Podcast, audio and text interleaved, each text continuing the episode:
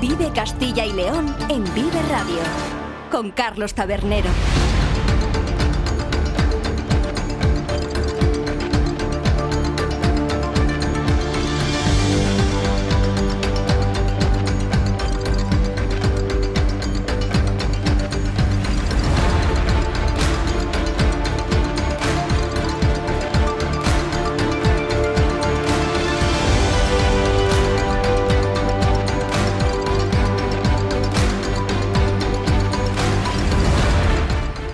¿Qué tal? Muy buenas tardes. Bienvenidos y bienvenidas a Vive Castilla y León, el programa con el que les acompañamos desde la 1 hasta las 3 de la tarde para informarles de todos los asuntos de interés que tienen lugar aquí, a lo largo y ancho de nuestra comunidad de Castilla y León. Nos pueden escuchar a través de la FM en los distintos diales provinciales, también en nuestra página web www.viveradio.es, en las plataformas de streaming y podcast y en las redes sociales de Vive Radio.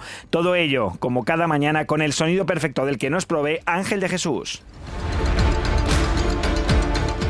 Es miércoles 7 de febrero y en el día de la resaca de esas grandes manifestaciones agrarias que se produjeron ayer en las principales carreteras, autovías y ciudades, no solo de Castilla y León, sino también de toda España y de Europa, vamos a intentar desentrañar las peticiones del campo para que todos los ciudadanos sepan qué es lo que pretenden los agricultores y ganaderos de nuestra comunidad con estas movilizaciones, que hoy parcialmente han parado pero que volverán en los próximos días con fuerza hasta que se cumplan estas peticiones. También conoceremos cómo ha recibido el sector de las organizaciones que representan a las personas con discapacidad la nueva ley de apoyo al proyecto de vida de estas personas que se ha aprobado hoy en las Cortes, así como las peticiones que desde el sector se hace a la Administración para una ejecución efectiva de esta nueva legislación. Vislumbraremos también cuáles son los motivos por los que los colectivos LGTBI de Castilla y León se unirán a la manifestación por respeto por Castilla y León, convocada por los sindicatos para el próximo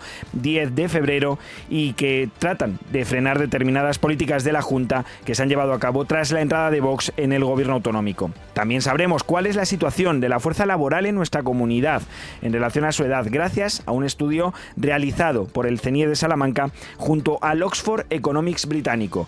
Y con estos y con más temas llegaremos hasta las 2 de la tarde, pero ya saben que ahí no acaba todo porque a partir de las 2 y cuarto sigue este programa en la voz de Iván Álvarez. Vamos con ello, porque aquí comienza un día más Vive Castilla y León.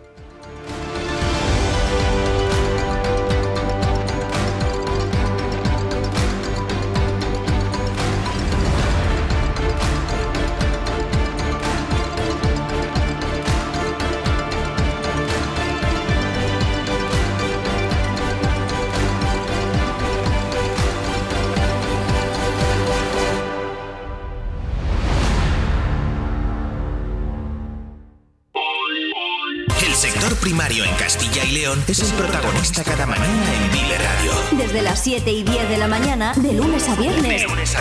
Jaime Sánchez Cuellar te ofrece toda la actualidad informativa relacionada con la agricultura y la ganadería. Y la ganadería. Para estar al día. Para estar al día. Vive el campo. De lunes a viernes, cada mañana. Vive el campo. Aquí, en Vive Radio. En Vive Radio escuchamos lo que pasa a nuestro alrededor y te lo contamos. Para informarte. Para entretenerte. Para emocionarte. Con las voces más locales y los protagonistas más cercanos. Vive tu ciudad. Tu provincia. Vive su cultura. Su música. Su actualidad. Su deporte. Sus gentes. Vive lo tuyo. Vive tu radio. Vive Radio. Vive Castilla y León en Vive Radio. Con Carlos Tabernero.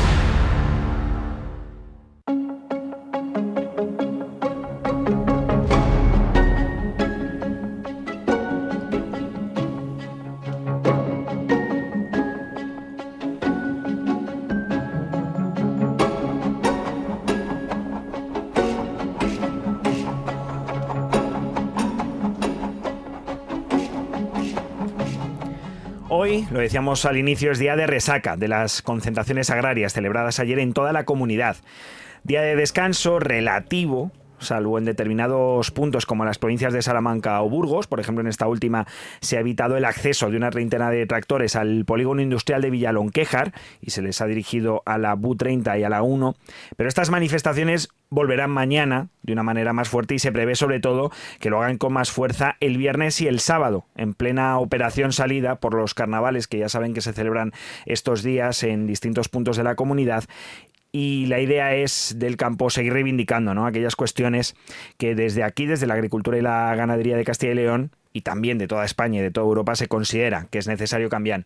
Iván Álvarez, ¿qué tal? Muy buenas tardes. Hola Carlos, muy buenas tardes. Vamos, si te parece, para situar un poco al oyente, a analizar en profundidad estas peticiones, porque ayer es verdad que se constató no solo en esas tractoradas toda la fuerza que tiene el campo aquí en nuestra comunidad, sino el apoyo social en la calle y en las redes de buena parte de la población de Castilla y León pero seguramente, en muchos casos, sin saber muy bien qué es lo que reivindican exactamente los agricultores y ganaderos. Aquí llevamos contándolo gracias a la ayuda de nuestro compañero de Vive el Campo, director Jaime Sánchez Cuellar, ya desde la semana pasada, pero quizá el mejor resumen lo tengamos en el presidente de Asaja Castilla y León, Donaciano Dujo, que esto decía ayer sobre los tres principales problemas que sufre el campo de nuestra comunidad y del conjunto de España y de Europa. Tres ejes principales. Primero, los ataques que el sector agrícola y ganadero sufre por parte de las administraciones y por parte de grupos interesados en desprestigiar al sector.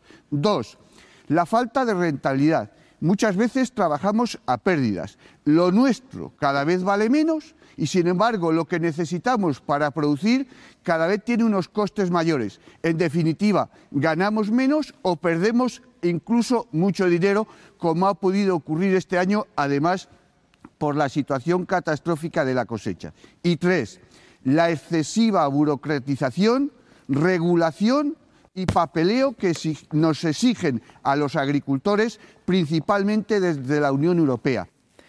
Bueno, vamos a ir uno a uno sobre estos problemas y también vamos a añadir alguno más que Dujo no incluyó en estos tres grandes ejes, pero que también se piden desde, desde estas eh, convocatorias que se están realizando por parte de los agricultores y ganaderos sin el paraguas de las organizaciones profesionales agrarias. El primer problema, Iván, y lo vinculamos ya con la cuestión medioambiental, es la imagen que del campo y la agricultura se tienen en determinados sectores. La queja aquí viene por esas declaraciones de miembros del antiguo gobierno del PSOE y Podemos contra determinados productos del campo, como por ejemplo el azúcar o el consumo de carne o la decisión de incluir al lobo en la lista de especies especialmente protegidas, el lespre, pese a los ataques al ganado.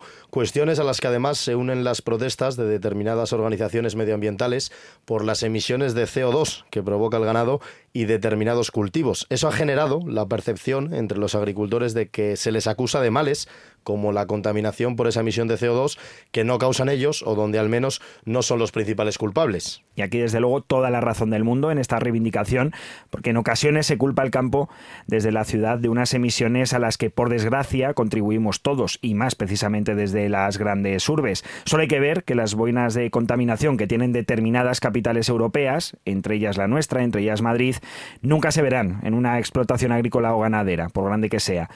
Ahora, en este caso no se debe confundir el y tú más con la necesidad que tenemos todos como sociedad de contribuir a reducir el cambio climático. Algo que existe, que así demuestran la ciencia y los datos, y donde son necesarias medidas en todos los ámbitos, incluida la PAC. Más allá de que se pueda negociar si hacerlo a través de incentivos, como se está haciendo, por ejemplo, destinando el 25% desde el año pasado de las ayudas a aquellos agricultores y ganaderos que realizan prácticas sostenibles en sus explotaciones o con castigos como la condicionalidad reforzada, que quizá esta sí debiera ser reformada por la Unión Europea para no castigar tanto a aquellos agricultores que no realizan estas prácticas. Porque al final lo importante es desde luego asegurar la agricultura de hoy, por eso protestan los ganaderos pero también la del futuro. Y otra queja relacionada con esto es la del agravio que se crea al permitir entrar en Europa productos de origen agrícola o ganadero que no han tenido que pasar por los controles ni han sido productos con los condicionantes medioambientales que se exige a los agricultores y a los ganaderos de la Unión Europea. Otra petición desde luego legítima y que es necesario cambiar y que depende de las autoridades europeas, porque de nada sirve promover prácticas sostenibles en la agricultura de nuestro territorio, y aquí no hablamos solo de Castilla y León, sino del conjunto de España y de la Unión Europea, si luego esta, si la Unión Europea deja pasar como si nada productos de terceros países que se realizan sin ningún tipo de respeto al medio ambiente. El segundo problema al que aludía don Aciano Dujo es la excesiva burocratización, un problema que también achacan a las autoridades europeas, aunque les afecta en el papeleo realizar tanto con el gobierno como sobre todo con las comunidades autónomas, que al final son las que ejecutan las ayudas de la política agraria común en sus territorios. Y en este caso, y perdonen que me permita esta licencia, pero poca solución hay, más allá de que se pueda acelerar y facilitar los trámites a través de las nuevas tecnologías. Pero la burocracia tiene que existir porque es que al final es el modo de control sobre lo que se hace con los recursos económicos, que sí, que es verdad que gestiona la administración, sea esta regional, nacional o europea, pero que son de todos es el dinero de los contribuyentes. No se puede solicitar una ayuda, pero no solo para el campo, sino para el alquiler, para los suministros, para mejorar la calidad de vida de las personas en exclusión social o cualquier otra cuestión que ustedes elijan sin que exista la certeza plena o lo más cercana posible a esa plenitud a través de la documentación que se presenta de que esa ayuda está bien destinada, es decir, de que se cumple el objetivo para el que está destinado la ayuda. Repito, se podrá mejorar y agilizar los trámites, facilitar la vida a los profesionales del campo, desde luego, siempre, pero no se debe ir a la misma expresión a través de declaraciones responsables, porque ahí existe el riesgo de dotar de fondos a quien no se debe. Y eso sí que perjudicaría a todos, pero especialmente a los agricultores y ganaderos profesionales, que son los que deben ser defendidos y los que están saliendo estos días a las calles. Y por último, vamos, Carlos, con la petición principal, la que está ahogando a muchos agricultores y ganaderos la venta pérdidas. ¿Qué es esto? La situación por la que los agricultores y ganaderos venden su producto a la industria transformadora o a la distribución, los supermercados, que son los otros dos eslabones de la cadena alimentaria, recibiendo menos dinero del que les ha costado producir esos alimentos en sus explotaciones. Una situación que se ha agravado e incluso generalizado por el aumento de los costes de producción como consecuencia de la guerra en Ucrania, que no se ha acompañado de una subida acorde del dinero que reciben los agricultores. Así lo explica Donaciano Dujo. Desde hace dos o tres años para acá, y más como consecuencia de la guerra de Rusia a Ucrania, los costes de producción nos han subido el doble, el triple. Si los fertilizantes, la tonelada, antes estaba sobre 300 euros, ahora está sobre 600. Si el gasóleo estaba agrícola a 0,60, ahora está a 1,10, 1,20. Si los, los, fitosanitarios estaban 60 euros por hectárea a tratarlo, ahora valen 100. Entonces, si los costes son mayores, nosotros el valor de lo nuestro tiene que ser mayor, si no, perdemos. Pero también es cierto que del precio que vendemos los agricultores al precio que paga el consumidor hay grandes márgenes comerciales que se quedan en los eslabones intermedios de la ley de la cadena alimentaria. Por eso también una de las quejas nacionales y europeas también es la aplicación de esa ley agroalimentaria, de esa ley de la cadena alimentaria, con contundencia, para que no se pueda pagar al agricultor por debajo de los costes, pero tampoco haya excesivos márgenes que el consumidor tenga que pagar un precio que no es justo. Totalmente, esa venta a pérdidas es inadmisible. Y ahí sí que hay que actuar con contundencia y con celeridad. Pero bueno, para situar a la gente, esto no es una cuestión política o no solo, sino que la política aquí ha cumplido. Es decir, hay una ley de la cadena alimentaria que sacó el gobierno de Pedro Sánchez y además las comunidades autónomas están cumpliendo, sean estas del PP o del PSOE, porque está habiendo controles y sanciones. Y lo reconocía de hecho don Aciano Dujo, pero claro, también hablaba de la desigualdad con la que parten con industria y distribución. ¿Por qué? Pues porque a la hora de negociar los productos de agricultores y ganaderos son en su mayoría perecederos y o cogen lo que les dan los otros dos eslabones de la cadena o se quedan sin nada. Así lo contaba el presidente de Asaja en Castilla y León. Y hacemos las denuncias a los órganos competentes de las comunidades autónomas y del Estado español. Y hay sanciones sobre ello, pero contamos con una desventaja el sector agrícola y ganadero. Tenemos productos perecederos y hoy si a quien nos compra le decimos que no le vendemos porque nos está pagando menos que los costes, lisa y llanamente lo tenemos que tirar. ¿Qué puede hacer un ganadero que ha estado ordeñando o está ordeñando en estos momentos Si mañana dice a su industria láctea que no le vende porque no le está pagando lo suficiente, se ponen de acuerdo las industrias, no hay otra que le recoja la leche y lo tiene que tirar. Estoy poniendo el ejemplo de leche, pero puede ser de frutas, de hortalizas, de cualquier otro sector. El vino, otro sector que puede ocurrir o que está ocurriendo lo mismo. Estamos, desgraciadamente, si no nos echa una mano fuerte la administración en manos de los intermediarios que al final hacen con nosotros pues esas prácticas ilegales que nos obligan o a vender o a tirar nuestro producto. Bueno, pues estas son las peticiones del campo por las que se están echando con los tractores a las avenidas, a las carreteras, a las autovías y a los accesos a las principales ciudades no solo de nuestra comunidad, sino de toda España y de toda Europa. Por un lado, leyes excesivamente medioambientalistas, que se pueden matizar, pero que está claro o parece claro que no se podrán cambiar, porque el cambio climático está ahí y tenemos que actuar, eso sí, todos, ¿eh? no solo desde el sector primario. También la excesiva burocratización, que más allá de agilizarla, es verdad que poco se podrá hacer, porque los controles están ahí y también para todos.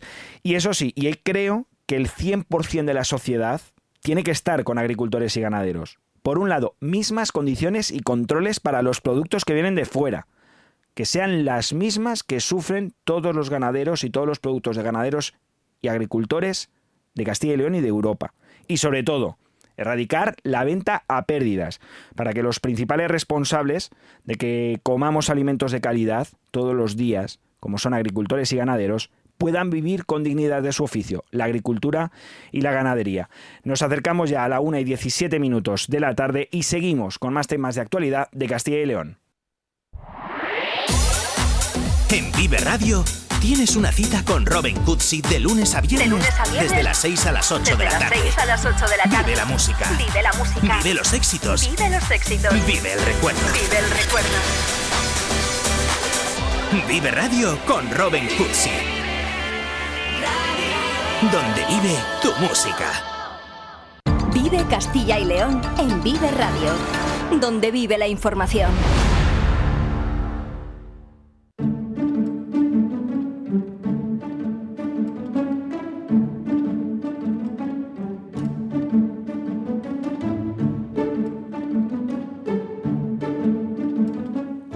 Bueno, pues llegan últimas informaciones de que también, además de en Burgos y en Salamanca, se están produciendo tractoradas eh, que no están comunicadas a la subdelegación del gobierno, en este caso de Soria, pero bueno, pues por ejemplo en Almazán, con unos 30 tractores que se están desplazando desde el Burgo de Osma y otras zonas limítrofes, circulando por la N101 y también en el campo de Gómara, en la Nacional 234. Son los dos puntos ahora mismo principales donde se están produciendo estas concentraciones. Pero vamos ya, se lo prometíamos, otros temas, como por ejemplo que hoy en la sede del Consejo Económico y Social de Castilla y León, en el CES, se ha acogido una convocatoria de las entidades representantes de las personas con discapacidad de la- comunidad para analizar las políticas sociales de la Junta. Políticas que, recordemos, son junto a la educación uno de los puntales de los que presume el gobierno autonómico en su comparativa con el resto de regiones del país por situarse habitualmente en esas eh, primeras posiciones del ranking, en materias como por ejemplo la dependencia. Pero esto, ¿hasta qué punto es así? ¿Sucede, por ejemplo, igual con los colectivos de personas con discapacidad? Bueno, pues vamos a averiguarlo con el máximo representante del Comité Autonómico de Entidades de Representantes de Personas con Discapacidad de Castilla y León, Juan Pérez, presidente del CERMI. ¿Qué tal? Muy buenas tardes. Hola, buenas tardes, un placer. Hoy, desde luego, es un momento, un día de enhorabuena ¿no? para el sector con esa aprobación de la ley de apoyo al proyecto de vida de las personas con discapacidad que se está realizando ahora mismo precisamente la votación en las Cortes. ¿Cómo se valora desde el CERMI esta ley? Bueno, pues se valora muy positivamente. Es una ley ampliamente demandada por el sector de la discapacidad, que hemos eh, trabajado y hemos elaborado con la realización de, aporte- de- aportaciones por parte del sector de la discapacidad a lo que era el borrador en su momento y que, bueno, pues al final se han visto reflejadas prácticamente en su totalidad pues en esta ley de apoyo al proyecto de vida de las personas con discapacidad a lo largo de su ciclo vital, con lo cual efectivamente estamos contentos, estamos satisfechos y agradecemos eh, lo hacemos así, con esta oportunidad que nos ofrecéis en este medio de comunicación para trasladar esta manifestación de satisfacción a nuestra consejería de referencia que es Familia e Igualdad de Oportunidades. Confían, supongo, ¿no?, en que la ejecución de esta ley, es decir, que se pongan también junto a la ley medidas y financiación en marcha para que se pueda llevar a cabo las leyes tienen como dos pilares fundamentales. Está muy bien que se promulguen, está muy bien que se publiquen, pero luego tienen que producir la traslación adecuada a los ciudadanos que son objeto de las mismas y tienen que contar con la suficiente dotación económica para que efectivamente sean reales y puedan ser efectivas. Este es el segundo paso, este es el desarrollo de la ley, este es el proceso de toda norma de este tipo que, bueno, nosotros estamos convencidos de que, de, que así será, pero bueno, los inicios siempre son estos, es la aprobación donde tiene que ser, que es en nuestras cortes de, de la comunidad y esto se ha producido, se está produciendo precisamente, precisamente en esto. y es una ley que desde luego, como comentaba Juan Pérez, es muy demandada por el eh, sector de la discapacidad aquí en nuestra comunidad en Castilla y León y ahora mismo dejando también de lado esta ley, aunque evidentemente es fundamental para ello, ¿cuál es el diagnóstico que se hace desde las entidades de Castilla y León con respecto a las políticas sociales de la Junta en materia de discapacidad? Siempre queremos más, evidentemente, porque la discapacidad evoluciona y las necesidades van surgiendo. Somos una comunidad donde efectivamente tiene una buena valoración de los servicios sociales, por los directores, por parte de los directores y gerentes eh, correspondientes, y eso, bueno, pues siempre nos anima a trabajar en esta dirección. Somos capaces, esto es cierto, de generar esta colaboración público-privada a la hora de generar políticas a favor de las personas con discapacidad, pero seguimos, por supuesto, demandando algunas cuestiones que son prioritarias para nuestro colectivo, que son un poco esta especie de mantra permanente que nosotros reivindicamos, todo lo que son derechos a favor de las personas con discapacidad y derechos subjetivos, aquellos que perduren más allá de, bueno, pues de, lógicamente la decisión de un gobierno, del gobierno de turno. Seguimos demandando eh, acciones muy concretas en el ámbito laboral por entender o seguir entendiendo de que la consecución de un puesto de trabajo siempre es la mayor posibilidad de inclusión en la sociedad que tiene una persona con discapacidad y ese siempre debe ser un, un objetivo importante. Seguimos demandando, lógicamente, la posibilidad de un acceso mucho mejor eh, a, la vivienda, todo lo que tiene que ver con sanidad, todo lo que tiene que ver con la educación. Bueno, son, son muchas cuestiones que, que se repiten, que, que, bueno, pues como decía antes, eh, las podemos demandar en cualquier momento, pero que lógicamente, como las propias personas con discapacidad cada vez quieren depender menos de una subsidiación y si y ser útiles a la sociedad, pues lógicamente los aspectos, por ejemplo, laborales y aspectos sociales cobran una importancia extraordinaria. Luego, relativamente satisfechos con las buenas políticas en materia de discapacidad que en esta comunidad, gracias al esfuerzo de todos, por supuesto de la Administración, por supuesto de las organizaciones del ámbito social y de la sociedad que nos ayuda y nos anima, pues estamos bastante satisfechos, pero, pero siempre necesitamos más y en ese sentido yo no sé si notan que precisamente eh, la demanda de los colectivos de personas con discapacidad sí que congregan cierta eh, unidad de acción entre los partidos, que esta cuestión sí que se considera despolitizada, entre paréntesis, siempre poniéndolo. Sí, nosotros debemos decir que normalmente, normalmente siempre hemos eh, contado un poco con la anuencia, con la, bueno, pues con la unidad de acción de los de los partidos. Es decir, yo creo que nosotros reivindicamos cosas que son como muy justas, cosas que a las que es difícil negarse, ¿no? Otra cosa es cómo al final se puedan conseguir, eh, bueno, pues un poco cómo sale al final la norma, la ley, como es la que estamos celebrando hoy, pero normalmente sí debemos reconocer que suele haber una cierta una cierta unanimidad en, en, en, esta, en esta cuestión, ¿no? Sí, sí, eso es verdad. Y es, entiendo en este sentido que, que, la comunicación y que la relación con el gobierno autonómico, pero también con el resto de partidos que están en las Cortes de Castilla y León es fluida, ¿no? Con, con las organizaciones que representan a las personas con discapacidad y en este caso con el CERMI como aglutinadora de todas ellas. Evidentemente CERMI ejerce esa unidad de acción del, sector de la discapacidad y la, interlocución con los diferentes grupos políticos que componen el arco parlamentario de nuestras cortes pues suele ser fluido, efectivamente, bien o bien es verdad que tenemos un histórico de trabajo con unos grupos políticos más con otros, hay que eh, por supuesto, en este sentido, recordar que hay partidos de nuevo cuño que se han incorporado, lógicamente, eh, mucho más reciente y con ellos hay que hacer, pues, evidentemente, un ejercicio de explicación mucho más amplio. Pero bueno, efectivamente nosotros nosotros eh, contamos un poco siempre con la anuencia, como digo, pues pues un poco con el visto bueno, digamos, en nuestras políticas de la mayoría de los partidos. Eso ha tenido reflejo, por ejemplo, ahora incluso a nivel nacional, ¿verdad?, con la modificación del artículo 49 de nuestra Constitución, algo tan demandado por las organizaciones de la discapacidad que, bueno, pues hemos contado prácticamente con la totalidad del arco parlamentario en ese voto favorable, solamente, lógicamente, ha habido un partido que votó en contra, pero bueno, estamos bastante satisfechos y es eh, esa modificación de la Carta Magna de este artículo 49 es muy importante y han sido casi 20 años de trabajo, ¿no? Y es un ejemplo claro de la unidad. Y nos alegramos de que esa unidad exista, pero se refería ahora precisamente Juan Pérez a esa votación en el Congreso, la tratamos aquí para que se eliminase un término que ya evidentemente estaba en desuso por suerte en nuestra sociedad de la Constitución y hubo un voto en contra que fue el de Vox, precisamente el de un partido que forma parte del gobierno aquí en Castilla y León. En ese sentido, ¿han notado un cambio en el gobierno autonómico con la entrada de esta formación o la relación sigue siendo la misma?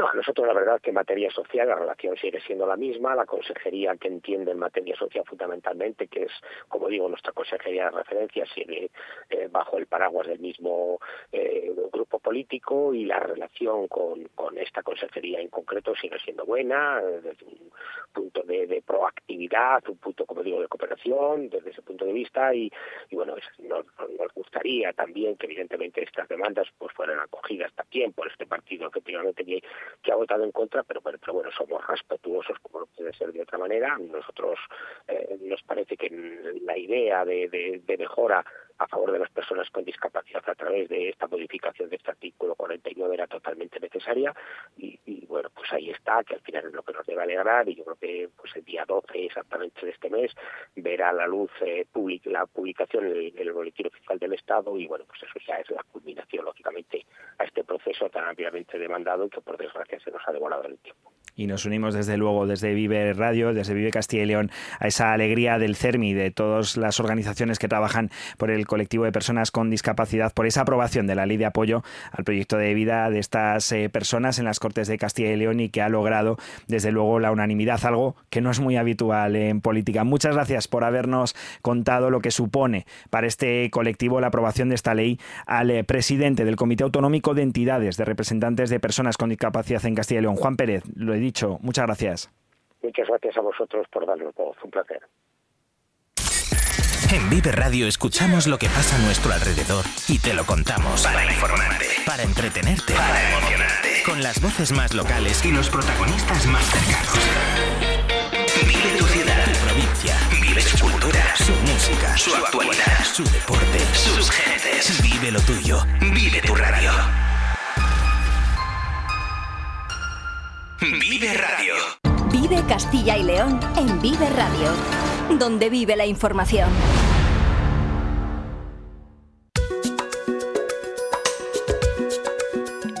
Y seguimos eh, con un día, desde luego, muy político aquí en la sintonía de Vive Castilla y León. No deja de ser la segunda jornada del primer pleno de las Cortes de Castilla y León en lo que va de año. Y en este caso vamos a hablar de algo que tiene que ver con algunos de los grupos, porque si primero fueron los sindicatos como principales organizadores, de esta concentración de la que le vamos a hablar y después se sumaron las organizaciones feministas de la comunidad y ayer los principales partidos de la oposición en Castilla y León, encabezados por PSOE, Podemos Izquierda Unida, pues hoy han sido las asociaciones de la comunidad que representan al colectivo LGTBI+, las que se han unido a esta protesta.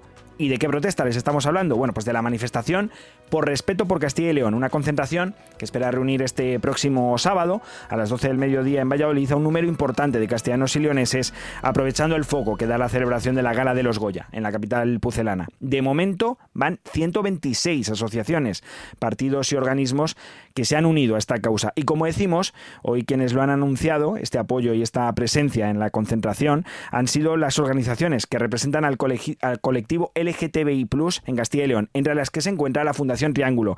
Y saludamos ya a su presidenta, Yolanda Rodríguez. ¿Qué tal? Muy buenas tardes. Hola, buenas tardes. Bueno, ¿qué impulsa a las organizaciones LGTBI Plus a sumarse a esta concentración? Bueno, pues realmente nos impulsa el hecho de que creemos que en Castilla y León no existe prácticamente ninguna política pública que apoye a nuestro colectivo.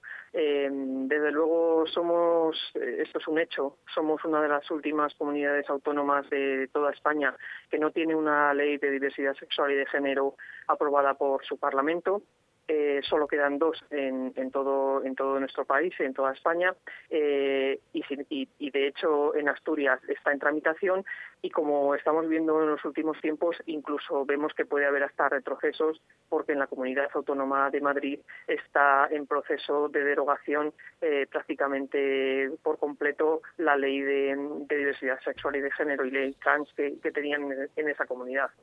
Eh, así que, bueno, pues eh, motivos hay de sobra para salir a la calle, para unirnos a reivindicaciones de, otros colectivos, eh, como pueden ser los sanitarios, por supuesto los temas laborales, los temas de relacionados con, con, la, con la violencia de género, con, la defensa de la igualdad de, las mujeres, las migraciones, la educación, la memoria histórica, todo esto también nos afecta. Y, y pero bueno, nosotros eh, principalmente, evidentemente, hoy hemos querido eh, salir a, los medios públicos con este apoyo a la, reivindicación desde el punto de vista de unas personas que creemos que no tenemos suficientemente reconocidos en nuestra comunidad autónoma nuestros derechos.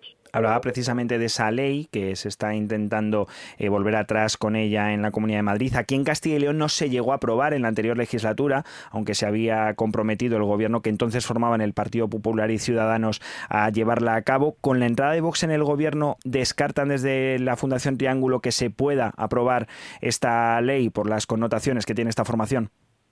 Bueno, desde luego lo vemos muchísimo más difícil. Si ya ha sido complicado eh, estos intentos que hubo, porque no solo fue ese, sino otro anterior, casi llevamos ocho años detrás de que Castilla y León eh, haga una, una ley de este tipo. Y bueno pues eh, esa voluntad que entonces solo era mm, del Partido Popular que, como sabemos lleva gobernando nuestra comunidad autónoma mm, muchísimas décadas eh, bueno pues no, no tuvo sus frutos en ese momento. Y sinceramente vemos muy complicado que al estar en gobierno de coalición con una formación que ni siquiera nos reconoce, que ni siquiera reconoce que las personas LGBTI sean eh, focos de, de, vulnerabilidad, eh, sean personas que tienen unos, eh, unas necesidades específicas, sobre todo las personas trans, y que por lo tanto deben ser tenidas en cuenta, pues lo vemos aún, aún más complicado, evidentemente. ¿Hasta qué punto se ha involucionado, no ya solo por la paralización de esta ley, sino en otras políticas que lleva a cabo el gobierno autonómico con la entrada de Vox en el mismo? Bueno, mm, todos conocemos que en, materia laboral eh, se está haciendo un, una, una, una lucha total contra, contra los sindicatos y en ese sentido contra los trabajadores y trabajadoras de Castilla y León, porque al fin y al cabo eh, ellos tienen la representación de, de, todos y todas nosotras y, y, bueno, los derechos laborales es muy importantes, son vitales para, para, la defensa de, de la vida ¿no? y, de, y del día a día de, de, las personas en nuestra comunidad autónoma.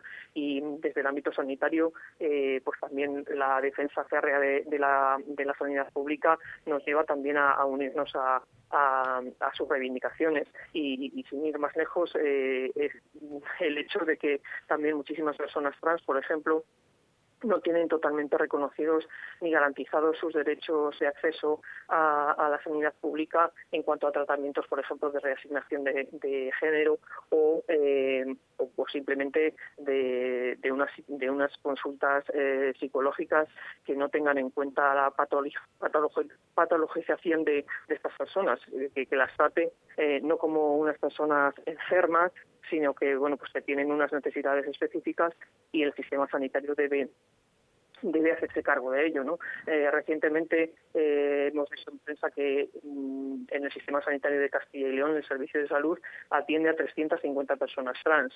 Estas personas trans no tienen reconocida sus eh, estos derechos que estoy, que estoy comentando y, bueno, pues representan un 0,014% del total de la población autónoma, de la, perdón, de la población de nuestra comunidad autónoma. Y, muchas veces se nos dice que se derivan a otras comunidades autónomas este tipo, tipo de tratamiento porque eso puede quebrar nuestro nuestro sistema de salud, mm, pues no sé, que 354 personas sean capaces de quebrar el sistema de salud por sus necesidades, me parece me parece eh, no, no, no, ya triste, sino bastante bastante denigrante que, que, no tengan eh, reconocidos sus derechos y las prestaciones a las que deberían de, de optar y, y, se las esté derivando a otras comunidades autónomas porque nuestro sistema de salud es incapaz de atender a esas 354 personas. Desde luego demandas que se espera que se puedan escuchar este sábado, eh, aprovechando supongo la gala de los Goya, que es buen momento para visibilizarlo. No sé si vendrán representantes y ciudadanos de otras provincias también a través de la Fundación Triángulo y con cuántas personas esperan contar en esta manifestación del sábado a las 12 del mediodía. Pues no lo sé cuántas personas podremos ser de los colectivos LGBTI, pero bueno, a, las reivindicaciones, al, al, manifiesto y a lo que es la movilización en sí, se han adherido prácticamente todas las, las mm, los colectivos LGBTI que, que, hay en Castilla y León, pues ATC Rainbow en Valladolid, Chiquitos eh, Palencia, Crisalis Castilla y León, por supuesto Fundación Triángulo, se entiende, bueno, pensamos que de todas esas provincias sí que van a a venir compañeros y compañeras a, estar aquí en, Valladolid y a unir nuestras nuestras fuerzas y nuestra reivindicación eh, en un día efectivamente que he señalado, pero que queremos que quede claro que, no se hace contra nadie, eh, contra el Día de los Goya, contra la ciudad de Valladolid, sino todo lo contrario. Se hace porque también las reivindicaciones de la cultura son muy importantes, es uno de los sectores eh, pues con, más paro, con eh, salarios de miseria y, es un día efectivamente señalado, pero la reivindicación se hace a nivel autonómico y, por supuesto con total respeto, porque también lo pedimos. Eh, no solo para nosotros, sino para todos los, demás, eh, respeto a esa celebración y respeto a, a, lo que es mm, esa, esa fiesta que está haciendo para Valladolid. Y respeto también, por supuesto, para todos los colectivos que se van a manifestar, entre ellos, como decimos, eh, los colectivos que defienden a las eh, personas LGTBI de nuestra comunidad y que se van a manifestar este sábado a partir de las 12 del mediodía en Valladolid, junto a sindicatos, junto a partidos, junto a asociaciones feministas, para buscar una comunidad eh, más igualitaria en la que se defiendan los derechos de todos. Muchas gracias por habernos atendido en esta tarde de Vive Castilla y León a la presidenta de la Fundación Triángulo, Yolanda Rodríguez. Muchísimas gracias a, vosotros por darnos voz y, darnos este espacio. Muchas gracias.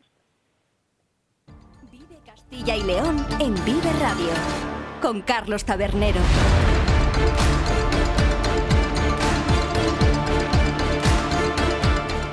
Y pasamos de un tema a otro. Rápidamente vamos ahora con una de las iniciativas más conocidas sobre turismo en Castilla y León, aunque en esta ocasión de dentro hacia afuera, es decir, de la población de la comunidad que se marcha unos días a visitar otros países. El Club de los 60, seguro que han oído hablar de él, es una iniciativa gestionada por la Gerencia de Servicios Sociales de la Junta de Castilla y León y busca llevar a la población de la comunidad que pasa de las seis décadas a otros países del continente europeo e incluso más allá. Pero desde la Federación Castellana y Leonesa de Agencias de Viajes consideran que la distribución de estos viajes entre las agencias no es lo suficientemente equitativa y que esto está produciendo un perjuicio a los consumidores. Para saber en qué puede mejorar este sistema y cuáles son las peticiones de F-Club, contamos hoy en Vive Castilla y León con el presidente de esta Federación Castellano y Leonesa de Agencias de Viajes, Jerónimo Fernández. ¿Qué tal? Muy buenas tardes. Hola, buenas tardes, Carlos. ¿Cuál es su propuesta? ¿En qué consideran que puede mejorar la Junta para realizar una distribución más equitativa de estos viajes del Club de los 60? Bueno, nosotros lo que pedimos desde la Federación es que estos viajes se puedan comercializar a través de todas las agencias de viaje de Castilla y León que deseen eh, poder comercializar estos estos programas.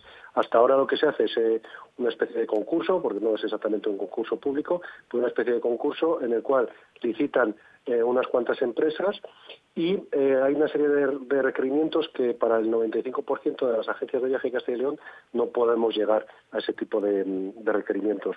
Eh, por lo tanto, ellos ganan, la agencia adjudicataria gana ese concurso y todas las personas que tengan ese viaje, digamos, al destino Italia, por ponerte un ejemplo, pues tienen que eh, ponerse en contacto con esa agencia de viajes, que puede estar en Valladolid o en León o en cualquier provincia de Castilla y León, y dirigirse allá. Nosotros lo que consideramos es que un ciudadano de Ponferrada o de Soria, pues eh, si tiene su agencia de confianza en, su, en su ciudad o en su zona, pues que vaya a ella, que le expliquen perfectamente el viaje y que se pueda apuntar ahí. Eso es lo que demandamos.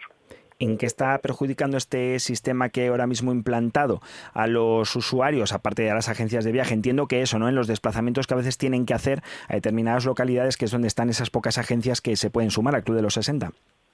Claro, exactamente. O sea, por un lado los desplazamientos, por otro lado mm, yo creo que estarían mucho mejor informados sobre los viajes si te atienden en una agencia de viajes habitual, porque aquí tienes que llamarla por teléfono, eh, con personas que, bueno, pues que hay veces que están también saturadas y yo creo que sobre todo ganarían en esa confianza en los viajes, no tener que tampoco, em, bueno, em, mandar el dinero, sino que lo puedan pagar directamente con la tarjeta de crédito o, ingresar incluso el dinero en la misma agencia de, de confianza y eso es lo que estamos demandando hasta ahora.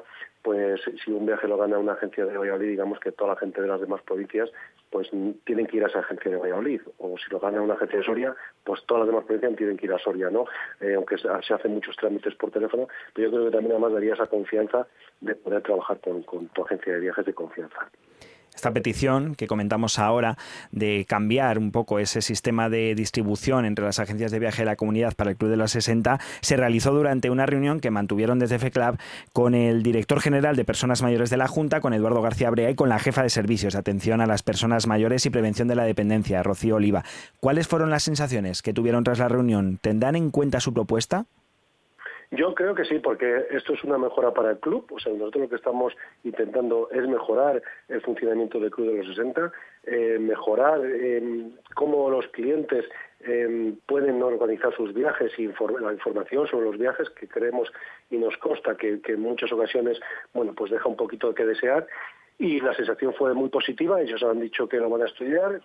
les hemos puesto otros ejemplos que hay en otras comunidades autónomas que se está realizando de esta manera y además nos consta que siempre desde la Junta de Castilla y León siempre han abogado eh, por las empresas de Castilla y León. Y entonces es verdad que de esta manera em, se mm, benefician también a esa pequeña y mediana empresa de, incluso en algunos en algunos sitios que son están en pueblos o en ciudades mucho más pequeñas eh, a poder comercializar, a comercializar este tipo de viajes que es verdad que se organiza muy bien pero que mm, además mueven muchísimas personas y se mueve mucho dinero en la comunidad de Castellón. Por lo tanto, lo que perseguimos, al igual que se está haciendo en cualquier otra comunidad, es que esto se pueda vender y comercializar por aquellas agencias de viaje que lo consideren oportuno.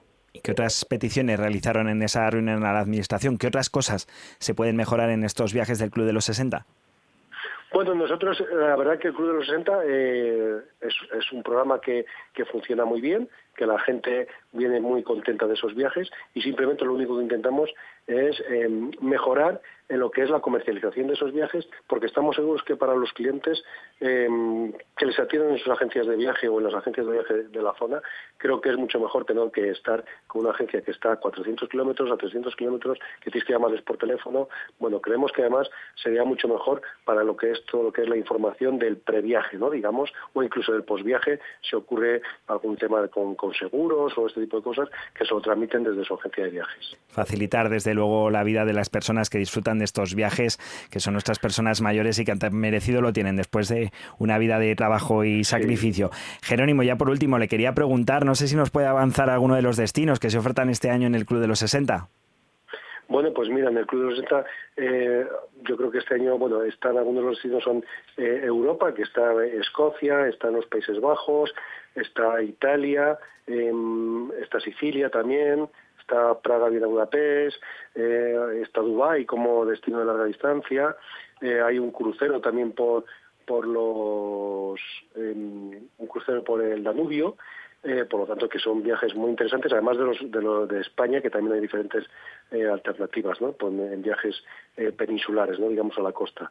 Por lo tanto, yo creo que los viajes, como, como te repito, los viajes en el 90% de los casos salen muy bien, la gente viene muy contenta, simplemente lo que estamos intentando es mejorar la atención al cliente se nos ponen los dientes largos, desde luego, de escuchar esos destinos maravillosos que van a poder disfrutar nuestros mayores. Muchas gracias por habernos atendido en esta tarde de Vive Castilla y León al presidente de FECLAVA, Jerónimo Fernández, aquí en Castilla y León.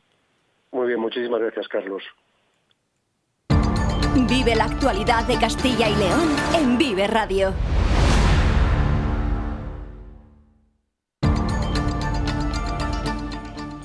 Y ahora vamos a hablar de longevidad y de su relación además con el mercado laboral, porque según un estudio realizado por el Centro Internacional sobre el Envejecimiento de la Universidad de Salamanca, junto a Oxford Economics y que hemos conocido esta semana, Castilla y León es una de las tres autonomías de nuestro país con la mano de obra más longeva, una distinción que comparte con las comunidades autónomas de Galicia y de Asturias.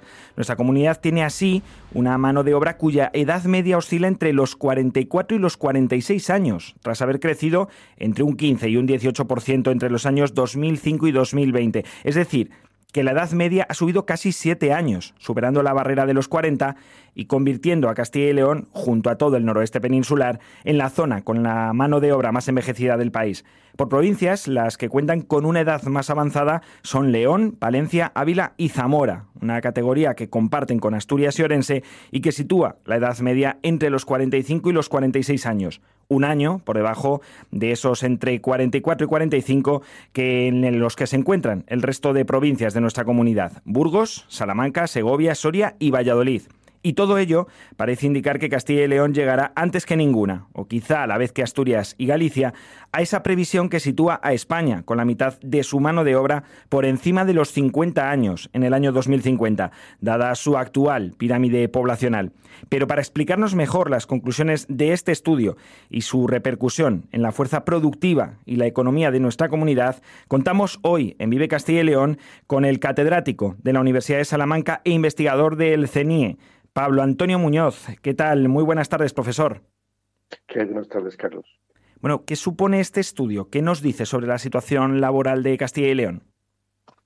Bueno, realmente eh, Castilla y León no es algo eh, especial dentro de, del total del país, ¿no? de la generalización que podemos hacer para el país. Realmente el estudio, la motivación, bien, la has descrito perfectamente, es eh, la tendencia que tenemos tanto a nivel de población general como particularmente a nivel de población trabajadora en las empresas, eh, la tendencia que tenemos a, que la edad media eh, pues aumente y eso es un fenómeno que no es coyuntural, sino que va a ser va a seguir siendo un fenómeno importante y además creciente, como acabas de señalar en las empresas. Entonces, querríamos saber, y ese fue, digamos, nuestro punto de partida, qué efectos tenía esto eh, eh, en las empresas desde el punto de vista de su resiliencia, o sea, desde el punto de vista de cuando haya una situación ah, ah, difícil en las empresas, cómo responden las empresas cuando tienen eh, mm, trabajadores que tienen edades pues más longevas, o sea, más senior.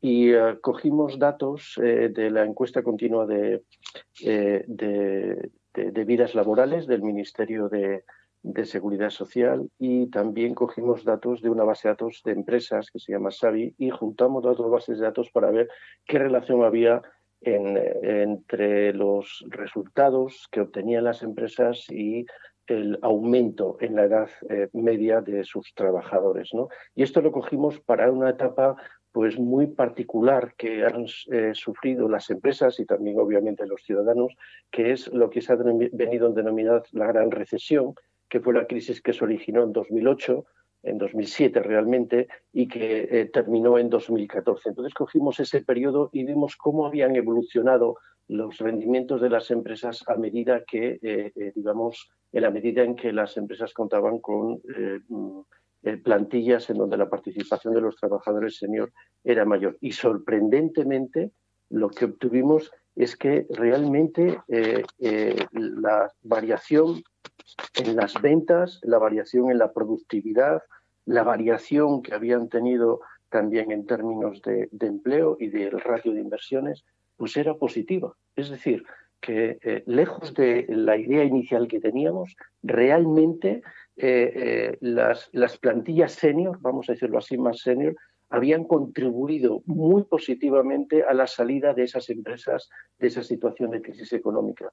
Y a raíz de ahí, pues obviamente eh, queremos justificar el, reconocimiento y también el papel que eh, deben considerarse dentro de las empresas para este tipo de plantillas. Ese fue realmente el, kit de toda la cuestión y realmente el, eh, digamos, la, eh, el resultado ¿eh? de la investigación y a partir de ahí hicimos algunas reflexiones acerca de qué es lo que entendemos que debería plantearse, por tanto, para una sociedad más, más longeva y para empresas también con plantillas más longevas. Esa sería como la segunda parte del informe que realizamos lo que nos está comentando es, por tanto, que hay que cambiar los prejuicios, ¿no? que hay que cambiar la visión, que quizá las empresas y las instituciones se deban eh, replantear esas eh, políticas de contratación y adaptarse a esta nueva pirámide poblacional porque tiene muchos valores positivos, por lo que nos comenta, ¿no? como por ejemplo una mayor resiliencia y supongo que también una experiencia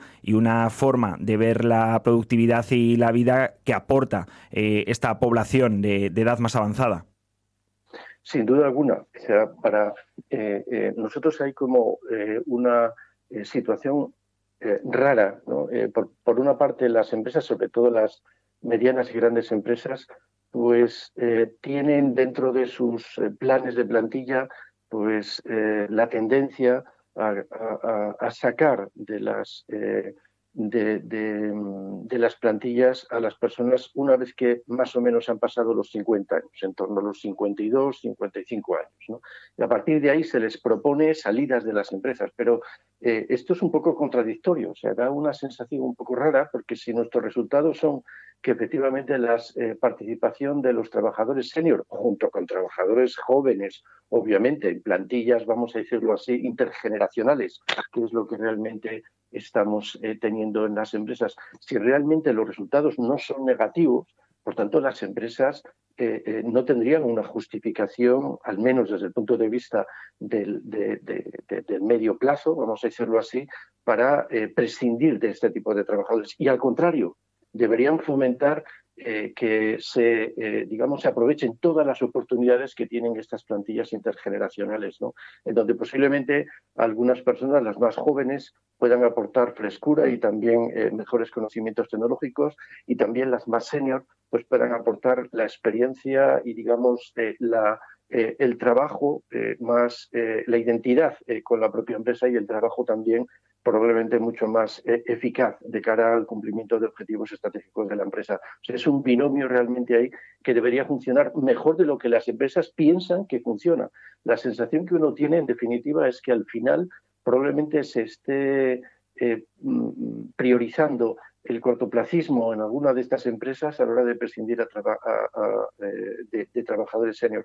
Y una segunda reflexión, si esto lo miramos desde el lado de las personas y de las empresas, también deberíamos mirarlo desde el punto de vista social. O sea, una sociedad en donde la, esperanza de vida pues, eh, pues crece eh, y, estamos ya en torno a los más de 80 años y previsiblemente los que nazcan ahora, pues previsiblemente vivirán al menos 10 años más. Y, en fin, eso hay que saludarlo y además no solo hay que hay que plantearlo en términos de vivir más, sino vivir con salud, ¿no? O sea, vivir y disfrutar de la vida, ¿no? Pues si esto se está produciendo, realmente la sociedad no puede prescindir de las personas eh, eh, a una edad que hoy podríamos entender temprana y hace 30 años podríamos entender ya que es una población envejecida, ¿no? Entonces, eh, digamos, ese, ese mayor espacio eh, de vida que tenemos también se tiene que trasladar a las empresas y las empresas tendrían que poner, eh, eh, digamos, tendrían que esforzarse ¿no? para que estos trabajadores rindan adecuadamente y se encuentren adecuadamente en la propia empresa y que también puedan seguir contribuyendo a la seguridad social y, que en definitiva no se conviertan en personas que al final generen una sociedad eh, con un número importante de personas o cada vez más importante de personas que tengan, digamos, eh, eh, una situación no productiva, ¿no? porque eso socialmente es muy difícil de mantener, es muy difícil de mantener. La evolución de la población que tenemos, como bien has señalado, pues nos, señala que, efectivamente lo que se llama el ratio de dependencia, que es las el número de personas mayores de 65 años en relación al número de personas en edad de trabajar, pues aumentará eh, hasta el punto de llegar a tener dos, si no, obviamente, hacemos nada, hasta el punto de tener casi dos jubilados por cada tres personas eh, eh, trabajando. Entonces, eso es insoportable desde el punto de vista de los, de, los, de los costes sociales. ¿no? Y, por tanto, tenemos la obligación vamos a decirlo así, de, generar los, los incentivos para que los trabajadores, las empresas, pues, puedan contribuir a esto y puedan también actualizar su pensamiento y que efectivamente, pues, por ejemplo, con esfuerzos de formación a lo largo de la vida y también con incentivos desde el punto de vista de flexibilizar eh, eh, eh, las contrataciones de manera que puedan compartirse pues jubilación con trabajo ¿no? y que no tengamos la situación que tenemos en estos momentos. al día de hoy el número de personas que después de los 65 años en España siguen trabajando, pues puede estar en torno a un 9, un 10%, ¿no? En cambio, en la media europea, pues estamos hablando, pues por ejemplo, en el caso de, Suecia, estamos hablando en torno a un veintitantos por ciento, o sea, es el doble de lo que tenemos ahora. Entonces, eh, eh, ese es el escenario en el que deberíamos un poco plantearnos incluso también estos cambios en la normativa que hagan más flexible eh, la participación de los trabajadores senior eh, en, actividades laborales y que incluso, pues obviamente, puedan participar también con, su, eh, con sus pensiones, ¿no? que puedan generar también sus propias pensiones. ¿Y está preparada, profesor, la sociedad? ¿Están preparadas las empresas para este cambio de paradigma en el mercado laboral? No sé si estamos concienciados para ello. Pues eh, deberíamos tener un acuerdo social en este sentido. Igual que ahora se están negociando otras múltiples cuestiones en el seno de entre los agentes económicos y sociales, eh, las administraciones públicas y, bueno, y también, vamos a decirlo así, el sentir de las, eh, de, los, de, las, de las propias empresarias y de los propios empresarios debería estar este como objetivo, ¿no? como un objetivo de sociedad, ¿no? como un contrato social, vamos a decirlo así. Es decir, eh, tenemos que poner las, los medios para que los trabajadores senior sigan siendo interesantes para las empresas y que los propios trabajadores sigan pensando que seguir trabajando en la empresa después de los 55 años es algo que les interesa y les motiva. Este es el reto, ¿no? Y mm. también eso, de alguna forma, repercutirá en que esa carga social que decía antes, eh, eh, pues no sea tan, tan difícil de soportar en el caso de una economía como la española, que bueno, que no es que seamos una economía con un superávit eh, presupuestario importante, al contrario, tenemos un cierto déficit que tendríamos que cuidar para que efectivamente no tengamos que estar dependiendo de los préstamos y de las contribuciones de otros países o de la Unión Europea. Y en este sentido, y ya por último, ¿parte Castilla y León con ventaja? Es decir, ¿este cambio de paradigma se debe ver en nuestra comunidad, que tiene la edad media de su población eh, laboral más avanzada, ¿se debe ver como una oportunidad y no como un déficit como se estaba viendo hasta ahora? Yo creo que deberíamos eh, eh, echar un vistazo a, ciertos aspectos. Por ejemplo, eh, en una encuesta que se hace todos los años, que se llama el informe GEM, que mide la tasa de emprendimiento, es decir, el hecho de que haya personas involucradas en la creación de nuevas empresas, en startups, ¿no? Pues es sorprendente. Por ejemplo, entre 18 y, y 30 años, la tasa de emprendimiento es más baja que entre 55 y 65 años. Es mm. decir, eh, que no deberíamos eh, eh, considerar que las personas senior son personas, pues como acabo de señalar, sin iniciativas desde el punto de vista empresarial. Por lo tanto, Castilla y León sí que debería aprovechar, sí que debería ser, vamos a decirlo así, igual que es líder en algunos otros aspectos relacionados, por ejemplo, con la atención social, pues debería también ser líder eh, no solo desde el punto de vista de las administraciones, sino también desde el punto de vista de las empresas, en planes de empresa que contemplen, digamos, una promoción eh, eh, y una mejora de, la, de las plantillas centrada en, las personas senior. ¿no? Es decir, que de alguna manera tendríamos que ser ejemplo de cómo se puede contribuir desde plantillas más senior a mantener más resiliencia, como hemos apuntado, y también efectivamente a seguir manteniendo pues, las, mejores, eh, las mejoras productivas y de automatización que, que hoy, eh, digamos, a las que hoy se ven obligadas eh, las empresas. Ni mucho menos ser senior significa que sea una rémora para las empresas. Este es nuestro hándicap y vamos, nuestro objetivo y este es nuestro reto. ¿no? Y creo que Castilla y León eh, eh, debería hacer esfuerzos en esta dirección, ¿no? E, efectivamente.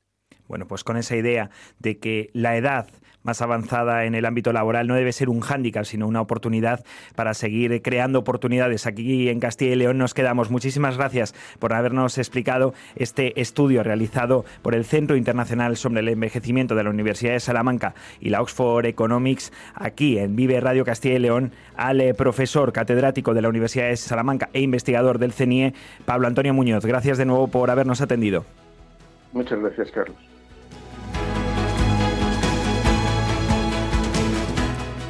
Y hasta aquí esta primera hora de Vive Castilla y León. Les hemos hablado de varios asuntos, hemos eh, repasado esa resaca que nos dejaban las concentraciones agrarias de ayer y que continuarán, ya lo saben, en los próximos días, especialmente viernes y sábado, por lo que se provee, aunque son, no dejan de ser manifestaciones espontáneas. También hemos conocido la unidad, eh, la unión, en este caso, del colectivo LGTBI a esa manifestación que se va a producir el próximo sábado, 10 de febrero, con motivo de la Gala de los Goya, para reivindicar respeto a la comunidad de Castilla y León y otros asuntos de interés que ahora seguiremos ampliando a partir de las 2 y cuarto en la voz de Iván Álvarez, aquí en este espacio de Vive Castilla y León. Por el momento, desde las 2 hasta las 2 y cuarto, se quedan con los servicios informativos de Vive Radio. Hasta ahora.